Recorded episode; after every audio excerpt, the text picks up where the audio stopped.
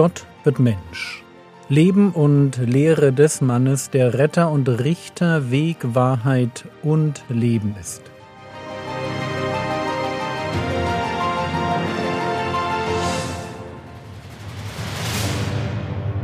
Episode 152 Die Entlastungszeugen des Messias Teil 1 Lasst uns in unseren Text heute mit einem Rückblick starten.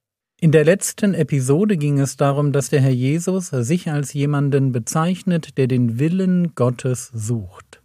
Und als solcher ist er die Erfüllung jahrhundertealter Verheißungen. Hebräer Kapitel 10, Vers 7 Da sprach ich, siehe, ich komme, in der Buchrolle steht von mir geschrieben, um deinen Willen, Gott, zu tun. An die Stelle der alttestamentlichen Opfer tritt der Messias, der sein Leben als Opfer bringt, um damit etwas Neues zu schaffen, einen neuen Bund.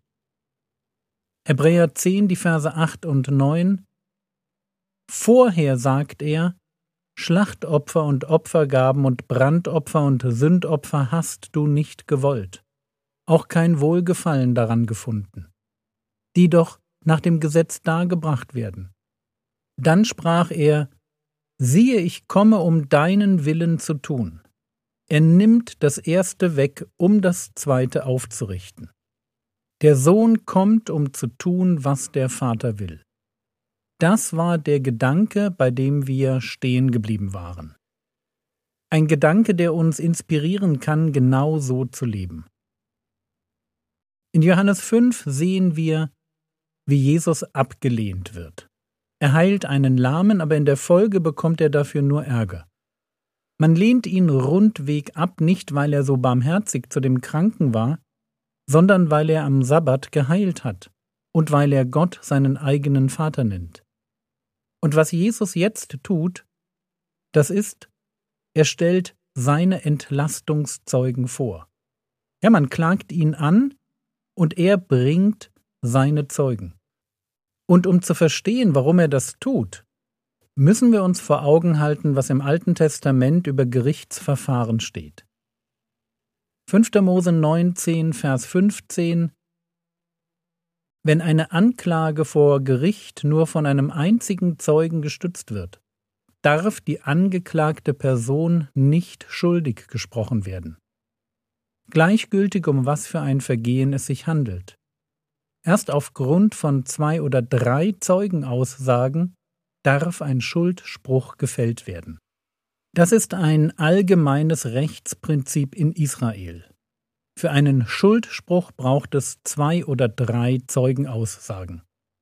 Wenn man also zwei oder drei Zeugen hat, dann hat man die Wahrheit. Und dieses Prinzip wendet Jesus jetzt auf sich an.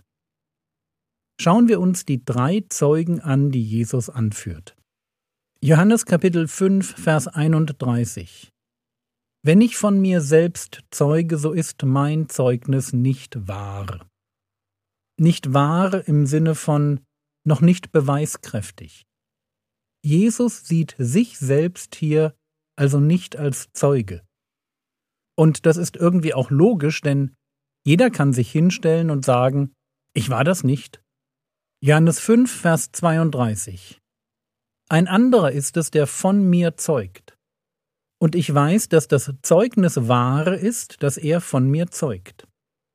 So Jesus führt jetzt Zeugen auf, die für ihn sprechen. Genau wie in einem Gerichtsprozess führt er zu seiner Verteidigung Entlastungszeugen an. Zeuge Nummer eins Johannes der Täufer. Ihr habt zu Johannes gesandt und er hat der Wahrheit Zeugnis gegeben. Ja, das stimmt. Sie hatten Boten zu Johannes geschickt und der hat ganz klar von sich weg auf Jesus verwiesen. Wenn Sie also jetzt ein Problem damit haben, dass Jesus sich als Messias outet, dann haben Sie Johannes den Täufer gegen sich.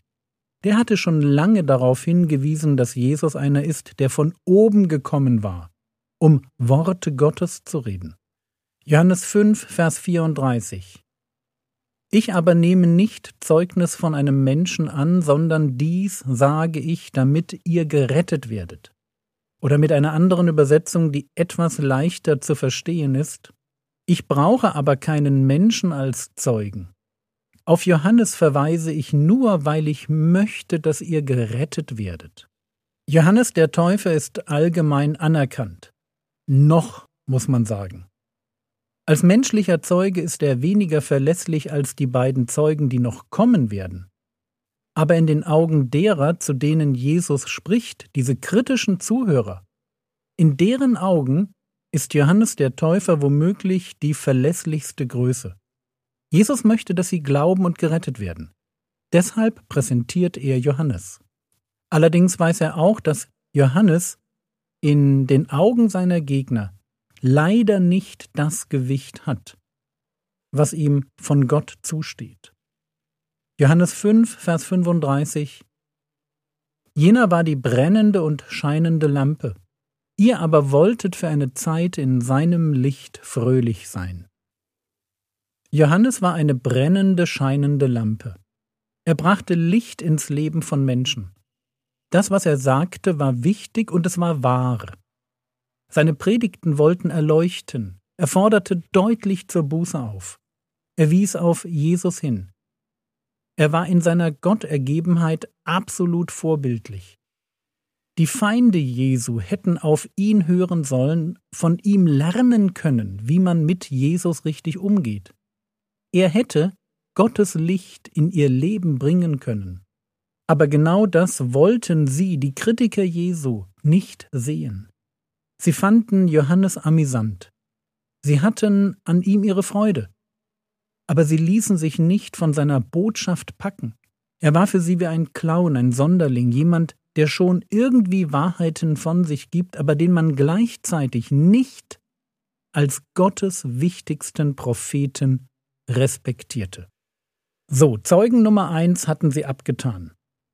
Johannes Kapitel 5, Vers 36 ich aber habe das Zeugnis, das größer ist als das des Johannes. Denn die Werke, die der Vater mir gegeben hat, dass ich sie vollende, die Werke selbst, die ich tue, zeugen von mir, dass der Vater mich gesandt hat. Spannender Punkt, menschliche Zeugnisse sind Jesus nicht so wichtig. Menschen können lügen oder sich irren, aber Gott der Vater irrt sich nie. Und Gott der Vater lässt Taten sprechen. Die Wunder und Zeichen Jesu sind Gottes ganz eigene Art, auf Jesus hinzuweisen. Ich habe das schon öfter gesagt, aber ich will es hier noch einmal sagen. Jesus ist ein Mensch. In Jesus wirkt der Heilige Geist. Und die Wunder, die wir sehen, sind die Wunder, die Gott der Vater durch den Heiligen Geist in dem Herrn Jesus wirkt. Die vielen wundersamen Werke, die Jesus tut, und es sind auch im biblischen Vergleich richtig viele, es gibt sonst nur noch bei Mose und dann bei Elia und Elisa eine ähnliche Häufung von Wundern. Die vielen Wunder sind Gottes Art zu sagen, ich bezeuge, dass der Messias vor euch steht.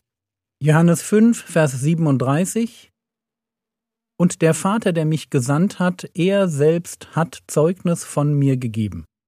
Ihr habt weder jemals seine Stimme gehört noch seine Gestalt gesehen. Das ist also Zeuge Nummer zwei, Gott, der Vater, der durch den Sohn wirkt. Und wenn Jesus hier seine Beziehung zum Vater beschreibt, dann merken wir, dass Jesus als Mensch doch in einer Beziehung zum Vater steht, die uns immer ein wenig geheimnisvoll bleiben wird. Gottes Stimme hören, seine Gestalt sehen, sorry, das geht über das hinaus, was wir erleben. So ganz der Herr Jesus auch Mensch war, so sehr ist er eben auch Gott im Fleisch und hat dadurch einen Zugang zum Vater und lebt aus einer Abhängigkeit vom Vater heraus, die uns immer ein wenig fremd bleiben wird.